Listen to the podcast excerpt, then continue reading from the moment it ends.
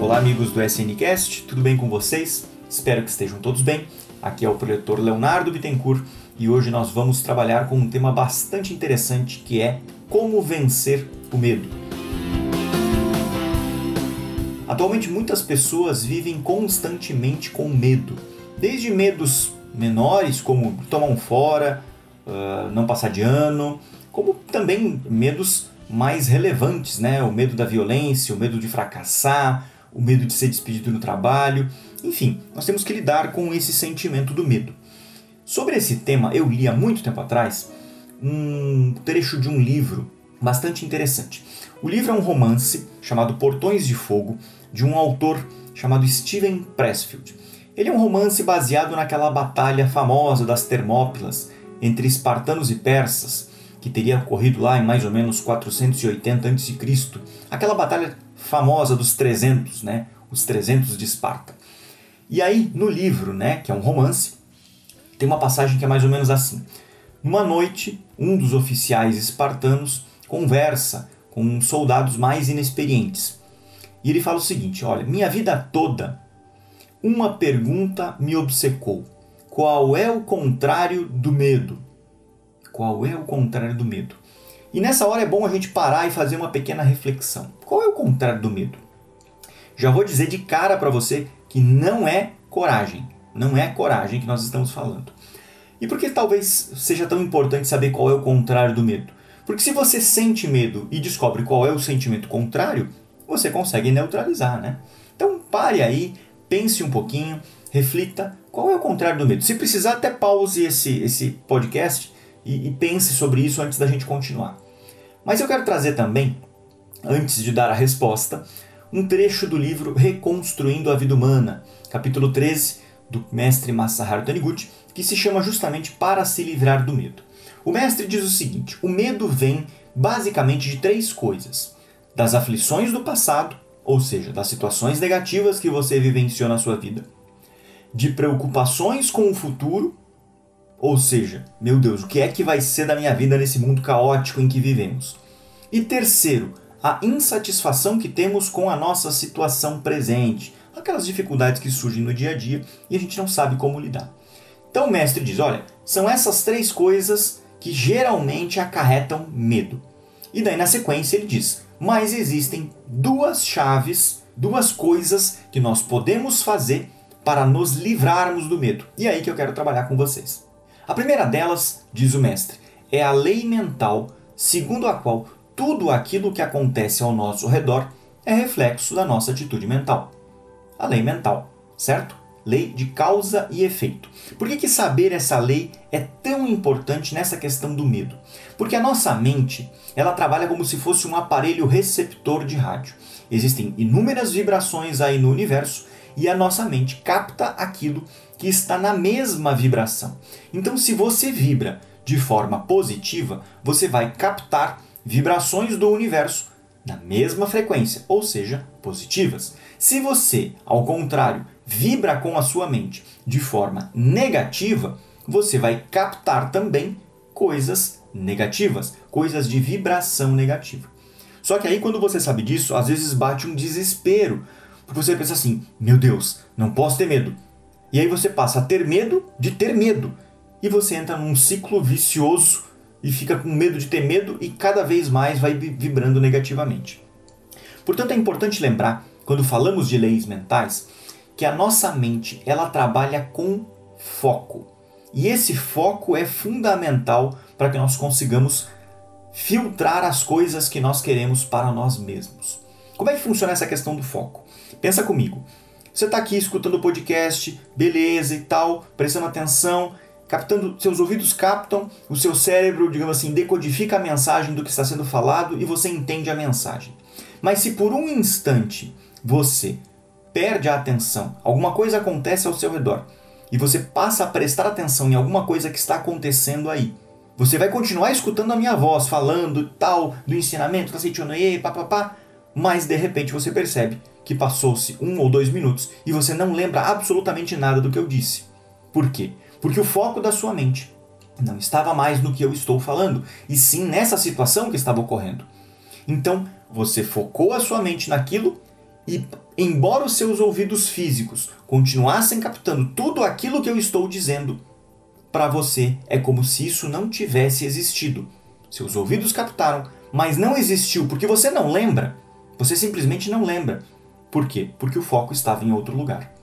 Conhecendo esse mecanismo do foco, nós podemos pensar o seguinte: bom, se eu quero manter a minha mente o mais positiva possível, vibrando na frequência mais alta possível, eu tenho que utilizar de todas as ferramentas para manter o meu foco positivo.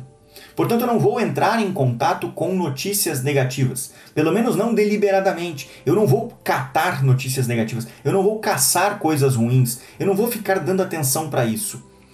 Não é que eu vou fingir que isso não existe, tá? As coisas vão continuar acontecendo, coisas boas e coisas ruins.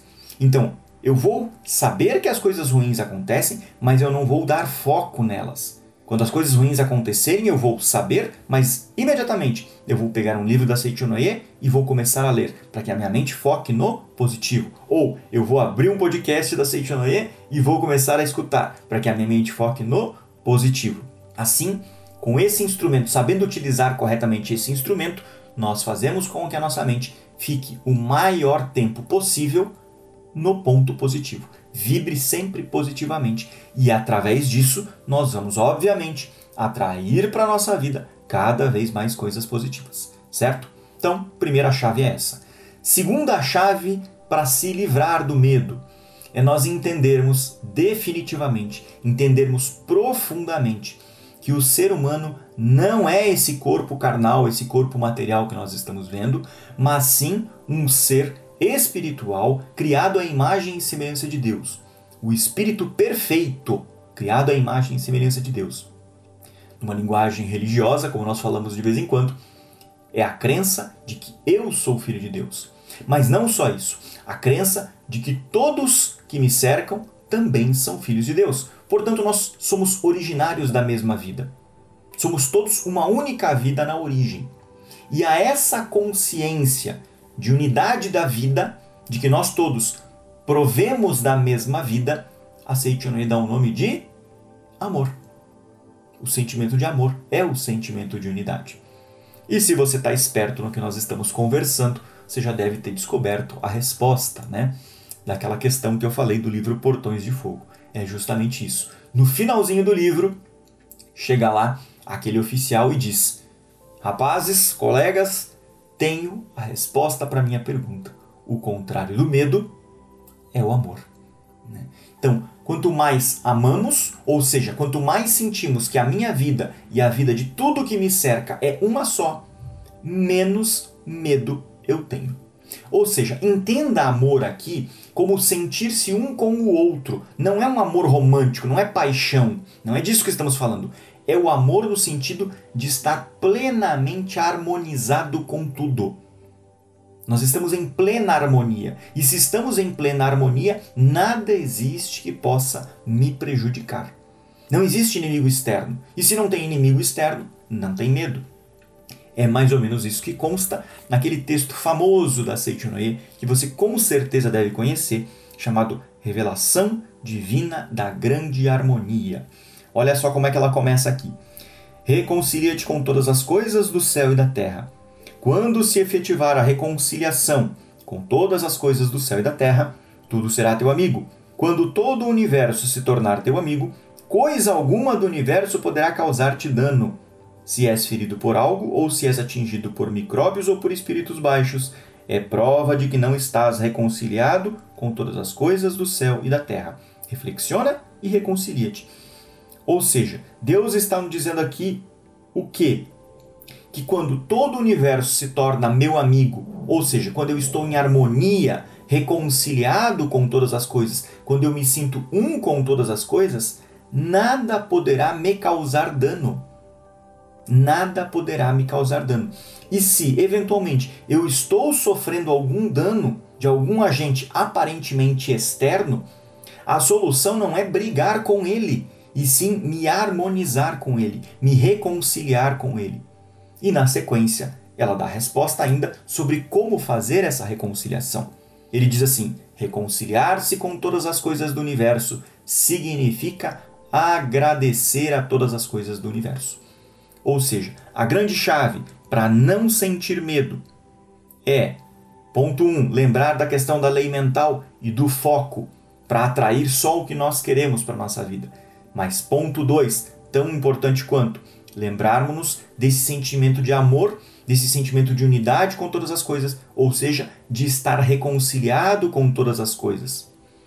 Reconciliar-se com todas as coisas significa agradecer a todas as coisas. Então, quanto mais gratidão eu manifesto em relação a todas as coisas da minha vida, a todas as situações, positivas ou negativas, indiferente, quanto mais eu manifesto isso, mais eu me reconcilio, menos medo eu sinto. Então, qual é a dica que eu quero deixar? Leia constantemente, se você quer vencer esses medos, a revelação divina da grande harmonia que consta lá no início das Sutras Sagradas. Né? Mas se você quiser uma oraçãozinha mais rápida para você decorar para o seu dia a dia, tem também, ok? Então fique aí com uma do livro Minhas Orações, página 51, para relacionar-se bem com todos. Feche os olhos aí e mentalize junto comigo.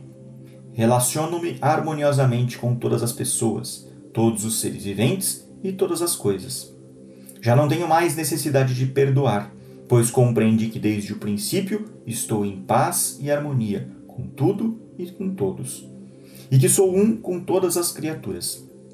O amor de Deus preenche o universo, está presente em toda parte, envolve-me, impulsiona-me e flui dentro de mim, sendo impossível afastar-me desse amor. Obrigado, Deus, obrigado, obrigado.